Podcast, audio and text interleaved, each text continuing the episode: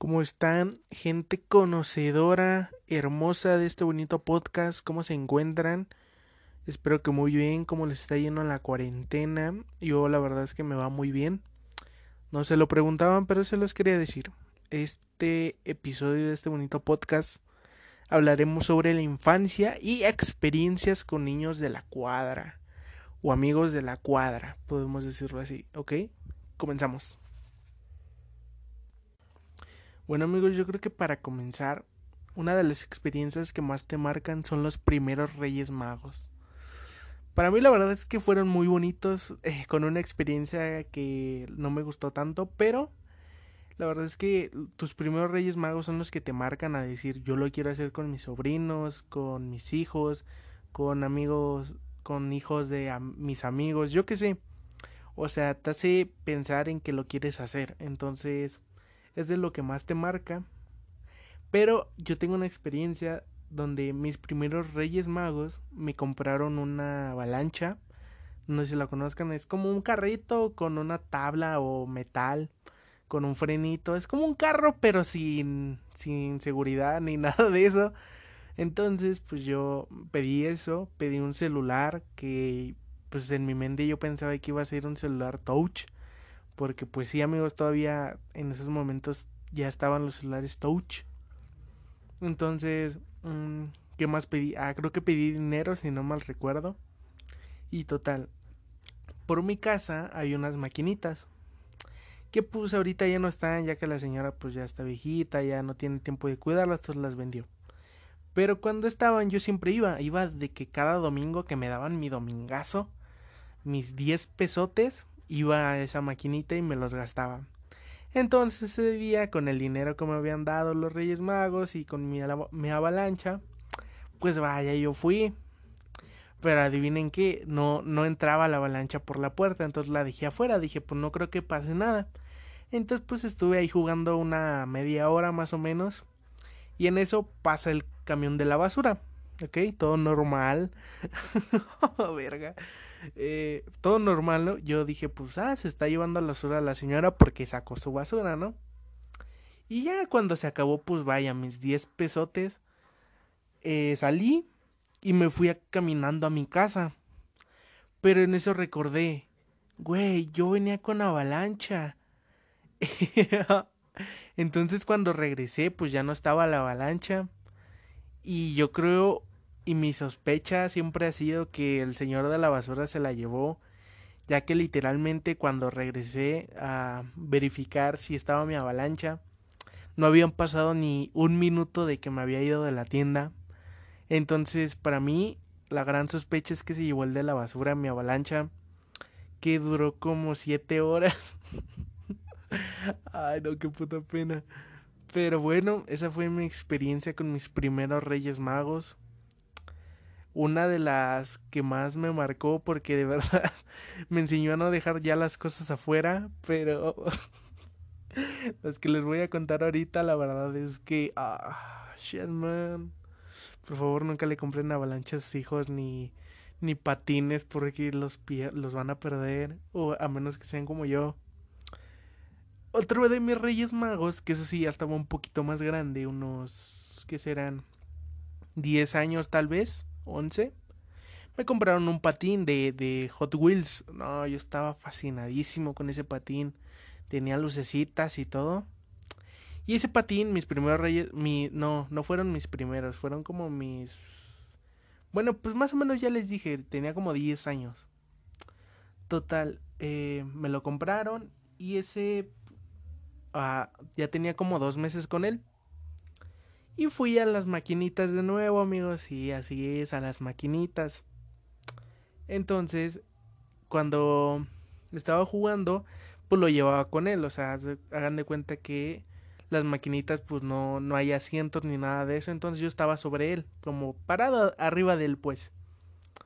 Entonces, en el momento de que me fui, porque pues ya se me había acabado mi dinero, me fui caminando de nuevo pero como les dije, ese patín sí se pudo meter, o sea, sí estaba adentro conmigo.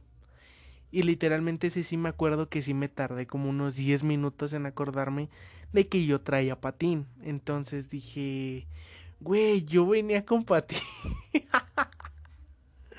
Ay, qué puto cringe. Y ya no, dije, no mames. Ya entonces me regresé a ver si todavía estaba en la tienda. Pero la verdad es que yo sospecho, o sea, esa familia de la tienda, pues siempre me ha conocido desde chiquito. Y entonces les dije, oigan, ¿no han visto un patín? Lo traje con él y ahorita que vengo ya no está. No sé si ustedes lo tengan o me lo escondieron. Me dijeron, no, no, no, nosotros no lo tenemos te saliste y ya yo me metí a mi casa porque la señora siempre estaba afuera cuidando. Total, eh, pues ya me fui a mi casa y me acuerdo que mi mamá me quería pegar, amigos, sí, me quería pegar.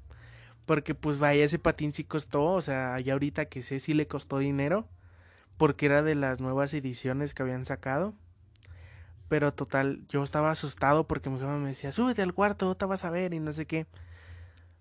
Y entonces yo, como todo buen niño, como único nieto hombre, único nieto varón de mi abuelo, le llamé, le dije, oye, mi mamá me quiere pegar. Y me dijo, a ver, pásamela. Entonces ya se la pasé, ¿no? Y digamos que, pues mi papá nada más le dijo, donde le pegues a ese niño o le grites, vas a ver llegando a la casa, cómo te va a ir y yo qué sé. O sea, que aquí en mi casa nunca se pegan, amigos. O sea, para que no sepan, no, no se pegan, ¿ok? para que no empiecen, no se pegan. Entonces, pues ya mi mamá nada más me vio así como que, ya saben, esos ojos de, te salvaste de esta, condenado. Pero, pues ya eso fue lo que pasó con mi patín. Eh, dos meses duró, lastimosamente, pero, pues digamos que fueron dos meses muy bonitos, amigos. Y otra de las cosas es la primera bici, amigos. Así es, la primera bici. Yo creo que es una de las cosas que más te hacen recuerdos. Aunque les voy a contar que yo no sabía andar en bici, amigos, a mí me daba pánico. Aunque en estos momentos quiero una bici chola, aunque no sepa andar. yo quiero una bici chola, amigos, por si no lo sabían. Yo quiero una bici chola. De esas que no tienen ni freno. Ah, que son bicis BMX, les dicen. Yo quiero una de esas, amigos. No se lo preguntaban, pero yo se los quería decir, ¿ok? Eh, la verdad es que yo no sabía andar en bici y una de las cosas que me pasó con esa bici es que pues vaya, yo dando el rol porque todos sabían andar en bici, entonces ese día todos salimos a jugar con vaya con las bicicletas, con los panas de la cuadra. Entonces las bicis pues eran un requisito importante, ¿no? Pero como yo no sabía andar, yo la llevaba de las manos y yo corriendo hacia atrás de ellos para alcanzarlos. Y en una de esas, amigos, recuerdo que rayé un carro. Así es, rayé un carro con mi bici. Porque recordé que estaba como la banqueta y el carro estaba, pues ahora sí que pegadito. Entonces quise pasar por la banqueta. Y ¡zas! Un rayonzote, amigos. Entonces todos nos echamos a correr. Y yo creo que nunca se dieron cuenta porque literalmente nunca me han dicho nada. Nunca, nunca la fueron a hacer de, de problemas a mi casa ni a ninguno de mis amigos. Entonces yo creo que no se dieron cuenta. Y también otra cosa de las experiencias de niños, yo creo que es la reta de fútbol, amigos, y el primer vidrio roto. Así es, amigos, yo creo que jugar con los amigos en la cuadra es una de las cosas que más te marcan y que más te quedan en la vida. Yo la verdad es que con amigos de la de la cuadra no tengo, pues vaya, somos conocidos de que nos saludamos así en la calle y cosas de esas. Pero la verdad es que ya no platicamos, ya no salimos a jugar ni nada. Ya todos hicieron su vida, ya todos estudian, cosas así. Pero recuerdo el primer vidrio roto de todos, o sea, de que todos pagamos porque pues todos estábamos jugando amigos. Y el primer vidrio que yo rompí. Les voy a contar el primer vidrio roto de todos. Pues vaya. Como todo buen jugador de fútbol, estábamos en la calle y total, pues como en todo, en todo barrio, pues hay casas, ¿no? Así de lado, donde está la cancha de fútbol, el Bernabéu del barrio. pues total, eh, yo recuerdo que un amigo, eh, pues sí le pegaba de punta. Que pues cuando le pegas de punta, pues el balón sale para arriba y todo, todo chueco en pocas palabras. Y recuerdo que le dio con punta, amigos.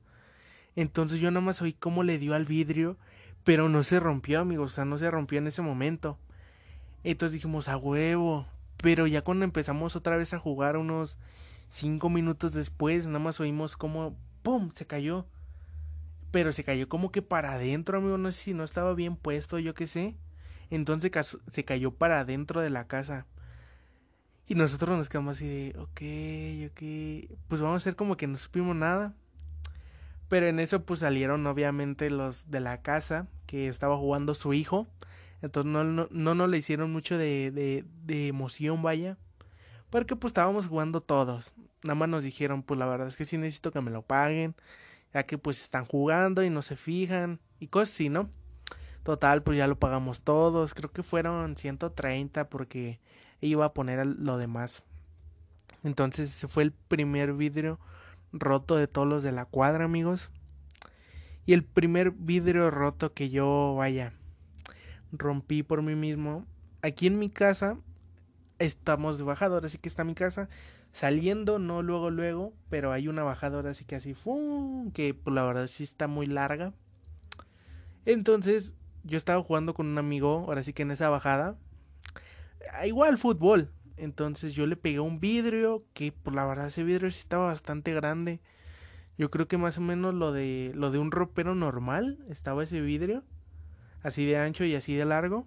Entonces, pues ya nada más salieron y sí estaba estrellado, sí se veía la marca, o sea, no se había caído así de que empezaron a caer pedacitos de vidrio, pero la verdad es que sí empezaron así como grietitas. Entonces yo todo tonto dije, ah, no me vieron porque pues literalmente no salió nadie. Pero ya en eso que me metí a mi casa, pues ya ahí estaban todos preguntando que dónde estaba, que el balón lo iban a ponchar y que no sé qué. Y pues al final el balón sí lo poncharon, amigos, y ya no me dejaron salir a jugar en un buen rato. Porque de ese vidrio sí me acuerdo que sí nos cobraron como 300 pesos. Que en ese tiempo pues no era mucho, pero pues sí tampoco era poquito en ese tiempo. Entonces esas fueron mis experiencias, vaya. Con los chavales de la cuadra. Las experiencias de la infancia que más me marcaron aquí en mi cuadra porque en la primaria, la verdad, les voy a ser sincero, fui un chico normal, un chico bastante... Ni con tantos amigos, ni con pocos. Entonces la pasé bien. Pero no me pasaron cosas que haya dicho, wow.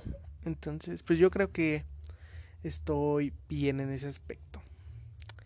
Y bueno amigos, yo creo que vamos a comenzar con la sección de El secreto anónimo, ya se la saben, contando secretos de gente de la aplicación. Entonces comenzamos.